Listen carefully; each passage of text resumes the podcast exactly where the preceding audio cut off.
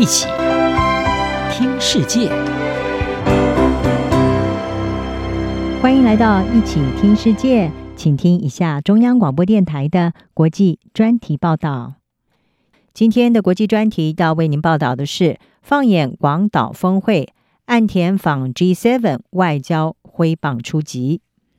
日本首相岸田文雄在一月份的时候展开了一场外交旋风访问，接连访问法国、意大利、英国、加拿大和美国。在中国威胁与日俱增、乌克兰战争冲击全球、永和北韩紧张加剧，还有印太地缘政治风起云涌等国际局势之下，岸田此行是聚焦于安全议题。强调日本作为今年的七大工业国，也就是 G7 轮值主席国，要确认七国集团七手合作，共同维护国际秩序，在强化日美同盟的同时，集结更多欧洲盟友来因应区域安全威胁。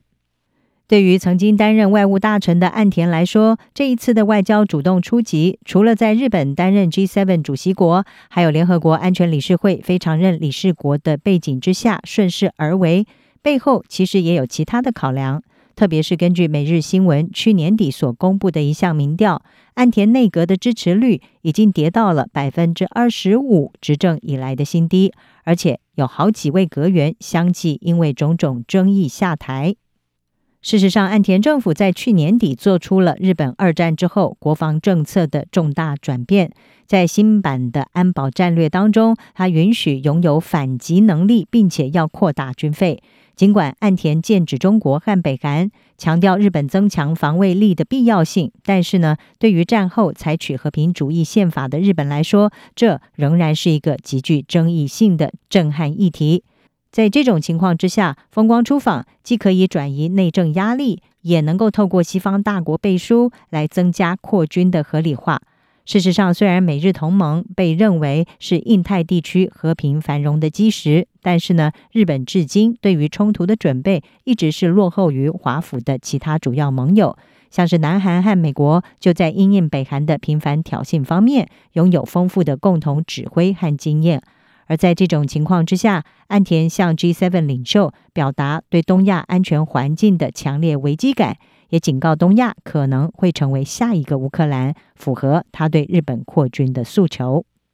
根据《华尔街日报》的报道，拜登在白宫和岸田会面的时候，开宗明义的就强调，美国会完整通盘贯彻对盟邦的承诺，日本的防御尤为重要。并且也重申，美国对日本的防卫承诺会用尽一切能力，包含核武在内。而在美日发布的联合声明当中，还提到已经责成双方的相关部会深化合作。日本决定改采的反击能力，也显示打造日本军事强权正是岸田出访的一大重点。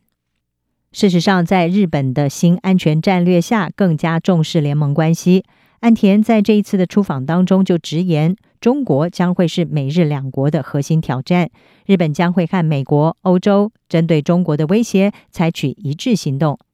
而日本要扩大抗中连线，就需要实现安全防卫多元化，要和更多志同道合的盟友携手强化国防合作，就如同意大利总理梅洛尼他所说的。这种伙伴关系，包括关于外交政策和国防的磋商机制，将会纳入双方在全球还有区域所有领域的共同利益主题，是重要的战略伙伴关系。此外，岸田也和英国首相苏纳克正式签署了允许两国在对方领土可以部署武装部队的相互准入协定，这是两国超过一世纪以来最重要的防卫协定。苏纳克说：“这项协议巩固了两国对印太地区的承诺，并且强调为加强经济安全所做的共同努力。”